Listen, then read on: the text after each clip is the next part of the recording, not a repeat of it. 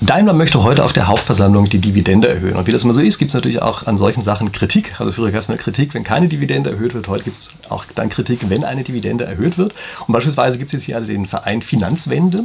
Unter anderem ist dort der Dr. Gerhard Schick. Das ist der ehemalige wirtschaftspolitische Sprecher der Grünen. Und der spricht also relativ harten Worten dagegen und hat hier solche Begriffe, die also sagt, so, das ist moralisch verwerflich. Ja, das ist das, was er sagt. Und er hat einen offenen Brief an den Vorstand von Daimler geschickt wo er also unter anderem eben das mit dem moralischen Verwerflichen erzählt, dann aber beispielsweise auch sowas schreibt wie, wenn sie ihre Pläne umsetzen, werden die deutschen Steuerzahlerinnen, die natürlich nur weiblich sein können, äh, in diesen Krisenzeiten dazu beitragen, dass die Investoren eine um 50 Prozent höhere Gewinnausschüttung erhalten als im Vorjahr. Also das ist das, was er hier schreibt und ich möchte in diesem Video einfach mal der Frage nachgehen, ist eine solche Dividende, äh, Dividende, eigentlich tatsächlich unmoralisch? Und was steckt eigentlich tatsächlich dahinter, hinter dem, was hier gesagt wird? Wir werden natürlich schon ahnen, dass ich da eine vielleicht geringfügig andere Position zu vertrete. Und dazu gucken wir uns jetzt erst einmal ganz kurz an, was eigentlich eine Dividende ausmacht. Also was ist eigentlich eine Dividende? Nun, eine Dividende heißt, dass aus dem Eigenkapital eines Unternehmens etwas herausgenommen wird und an die Eigenkapitalgeber gezahlt wird. Und Sie merken jetzt schon an dieser Formulierung, die Eigenkapitalgeber sind diejenigen, denen dieses Geld vorher gehört und denen es nachher gehört. Das heißt, aus dem Eigenkapital, aus dem eigenen Geld der Eigenkapitalgeber, der Aktionäre, nehmen wir einen kleinen Teil des Geldes heraus, geben es den, Eigenteil, den Eigenkapitalgebern und danach haben sie das Geld, was ihnen vorher im Unternehmen gehört hat, halt außerhalb des Unternehmens sozusagen in ihrer eigenen Hosentasche.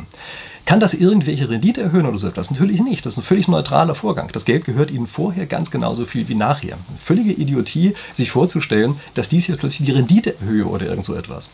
Und übrigens ist die Formulierung, die hier äh, der Herr Schick verwendet hat, auch so raffiniert, dass das gar nicht unterstellt wird. Also er weiß selber ganz genau, dass das so ist. Ja? Ähm, und ist ja auch kein Wunder. Ja? Also er hat in Volkswirtschaftslehre promoviert und er kennt also diese Sache ganz genau. Also er weiß ganz exakt, dass tatsächlich eine Dividende neutral ist und formuliert das auch tatsächlich so, dass es für meine Begriffe bewusst missverständlich dargestellt ist, um es mal vorsichtig zu sagen. Und dann gibt es jetzt natürlich auch einfach Zeitungen, die sowas aufnehmen. Also zum Beispiel die Süddeutsche Zeitung hat dazu was geschrieben und die nimmt das halt auf und tut jetzt so, als wäre diese Dividendenzahlung selber auf einmal das Unmoralische, ähm, was dahinter steht. Ja? Also, das ist erstmal die Situation, die wir hier haben. Und jetzt gucken wir uns erstmal kurz an, was ist denn eigentlich mit diesem Unmoralischen? Also, ich möchte jetzt hier einfach mal der Frage nachgehen, ist die Ausschüttung eines Gewinnes eigentlich tatsächlich ein unmoralischer Vorgang? Und wir gucken mal kurz drauf, was ist eigentlich das, was uns in, instinktiv ärgert an der ganzen Situation, wenn uns denn etwas ärgert. Und wenn wir mal drauf gucken, also einmal feststellen, Moment mal, Daimler kann auf einmal die Dividende erhöhen. Also das heißt, die haben offenbar sehr viele Gewinne vorher gemacht. Und ist es nicht so, dass die ganzen Kleinunternehmer, dass der ganze Mittelstand im, Augenblick am Boden liegt? Ist das nicht eine ganz komische Angelegenheit, die wir da haben? Und da merken wir schon, eigentlich liegt unser Magengrummeln an einer ganz anderen Stelle. Eigentlich liegt unser Magengrummeln darin, dass wir sagen, wie kann denn das eigentlich sein? Wie kann denn das sein, dass die ganzen Restaurants pleite gehen, dass hier laute wirtschaftliche Existenzen vernichtet worden sind und gleichzeitig ein Konzern so hohe Gewinne macht, dass er die Dividende anschließend erhöhen muss? Hm, das ist die Frage, die vielleicht eigentlich die ist, um die es hier gehen könnte. Und wenn wir dieser Frage mal ein bisschen genauer nachgehen, dann stellen wir auf einmal fest, ja, das ist natürlich die Folge der Corona-Politik. Das liegt nicht daran, dass die Konzerne auf einmal besonders böse geworden sind oder sowas, sondern es liegt ganz einfach daran, dass die Corona-Politik den einen ein Berufsverbot gibt, ihnen sagt übrigens, sie würde zu ein paar Hilfen kriegen, aber die Novemberhilfen, also vor ein paar Wochen waren sie noch nicht ausgezahlt, also mit anderen Worten, die Leute echt am ausgestreckten Arm verhungern lässt. Und zugleich, obwohl sie das verursachen, die in Großkonzernen halt relativ viele Hilfestellungen geben, auch indirekt. Also beispielsweise das ganze Geld, was im Augenblick gespart wird für Urlaubsreisen, das geben die Leute ganz offenbar zum Beispiel vermehrt aus, dadurch, dass sie sich Autos kaufen. Das heißt also, die Corona-Politik, die wir hier gerade haben, die ist nichts weiter als ein riesiges Umverteilungsprogramm vom Mittelstand hin zu Großunternehmen. Und ja, das kann schon sein, dass sich der eine oder andere darüber ärgert. Und wenn jetzt eine Partei sich auf einmal hinstellt und auf der einen Seite immer mehr Lockdowns will, und zugleich auch immer sagt, die Impfstoffe müssen irgendwie solidarisch auf der ganzen Welt verbreitet werden, damit es bei uns auch ja nicht schnell genug geht. Wenn sich diese gleiche Partei jetzt auf einmal hinstellt und äh, darüber ist bemängelt, dass also die Ausschüttung von irgendwelchen Gewinnen unmoralisch ist, dann ist es ein reines Ablenkungsmanöver von der Tatsache, dass eben die eigene Politik überhaupt erst die Ursache davon erzeugt hat. Also es ist überhaupt nicht die Ausschüttung, die irgendein Problem darstellt, sondern es ist die Tatsache, dass wir ein Umverteilungsprogramm haben, und jetzt schon seit über einem Jahr, was dafür sorgt, dass unser deutscher Mittelstand einfach vor die Hunde geht und gleichzeitig eben die Großunternehmen dazu verdienen. Okay, aber das kann, da können die Großunternehmen nichts dafür. Das fällt ihnen sozusagen in den Schoß, auch ohne dass sie dafür besonders viel getan haben.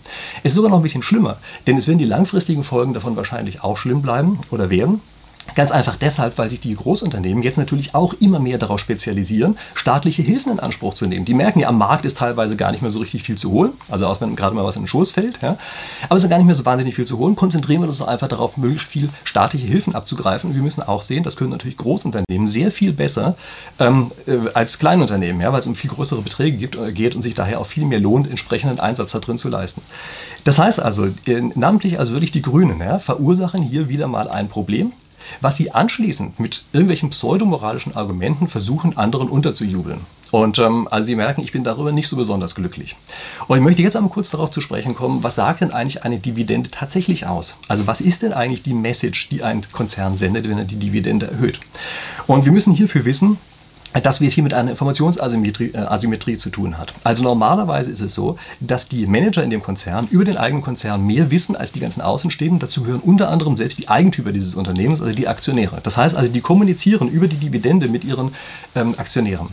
Und eine solche Kommunikation sieht beispielsweise so aus, also wenn man jetzt eine äh, Dividendenzahlung hat, die relativ hoch ist die ganze Zeit und man die vielleicht sogar noch mal etwas erhöht, dann ist zum Beispiel eine Kommunikation, die man damit erreichen möchte, dass man sagt, pass auf, wir sind ein solides Unternehmen, wir haben keine großen Wachstumsambitionen, deshalb können wir mit dem Geld eigentlich gar nicht so viel anfangen, was hier ist, aber wir schütten euch das regelmäßig aus, wir machen ein grundsolides Geschäft und ihr könnt sehen, dass wir die ganze Zeit vernünftige Gewinne erwirtschaften, weil wir genau diese Dividenden an euch auszahlen. Also das ist zum Beispiel eine Geschichte, die hört man sehr stark äh, zum Beispiel von Energieversorgern oder Wohnungs Wohnungsbauunternehmen oder sowas, die einen sehr, sehr äh, konstanten Cashflow generieren und dann einfach durch konstante hohe Dividenden damit eben dem Markt signalisieren, übrigens, uns geht's gut. Und in dem aber, wo es denen nicht mehr gut geht, wo sie irgendeinen Fehler gemacht haben, dann können sie die Dividenden nicht mehr zahlen. Und deshalb steckt in der Dividende ein Informationsgehalt sind. Also es ist nicht die pure Ausschüttungsentscheidung, die hier äh, Rendite erhöht, sondern es ist einfach nur so, dass sie damit ein Signal übermitteln und sagen, übrigens, wenn wir die Dividende senken, dann ist es ein schlechtes Zeichen, weil wir euch jetzt eine Information geben, die eben zusätzlich hinzukommt zu dem, was ihr bisher gewusst habt.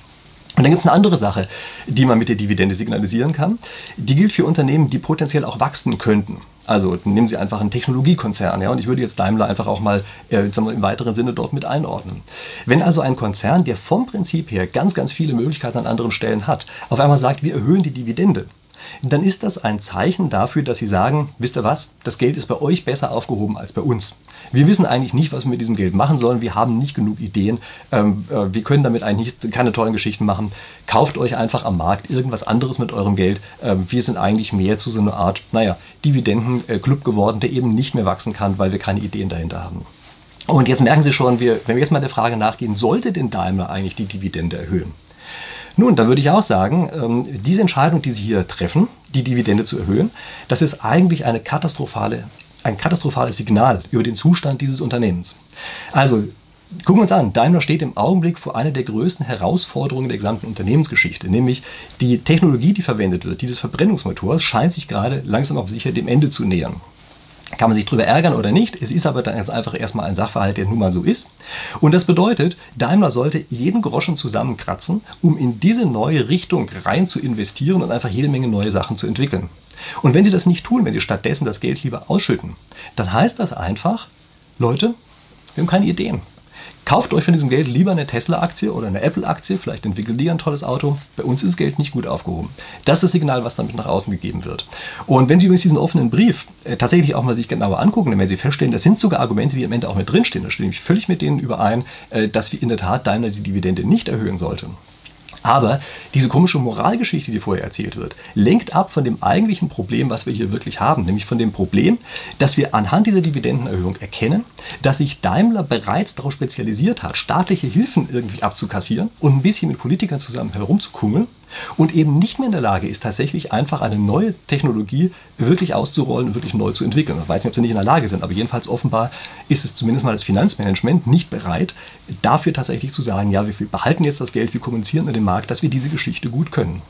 Und wenn irgendetwas unmoralisch ist an der ganzen Geschichte, dann ist es ganz gewiss nicht der Sachverhalt, dass eine neutrale Entscheidung getroffen wurde, irgendeinen Betrag auszuschützen, äh, auszuschütten. Und erst recht nicht, wenn man diesen Sachverhalt falsch interpretiert. Aber unmoralisch ist es tatsächlich, eine, damit eine Politik zu verschleiern, die erst überhaupt dazu geführt hat, dass diese Umverteilung vom Mittelstand zu solchen Unternehmen stattfindet und dann sozusagen an einer völlig falschen Stelle eine Nebelkerze zu zünden, äh, dass es dann eben so aussieht, als wäre irgendetwas völlig anderes unmoralisch als das, was es tatsächlich ist. Und äh, eines muss ganz einfach feststehen oder weiterhin auf dem Radar drauf bleiben, die reine neutrale Ausschüttung des Gewinns die ist ganz gewiss nicht unmoralisch.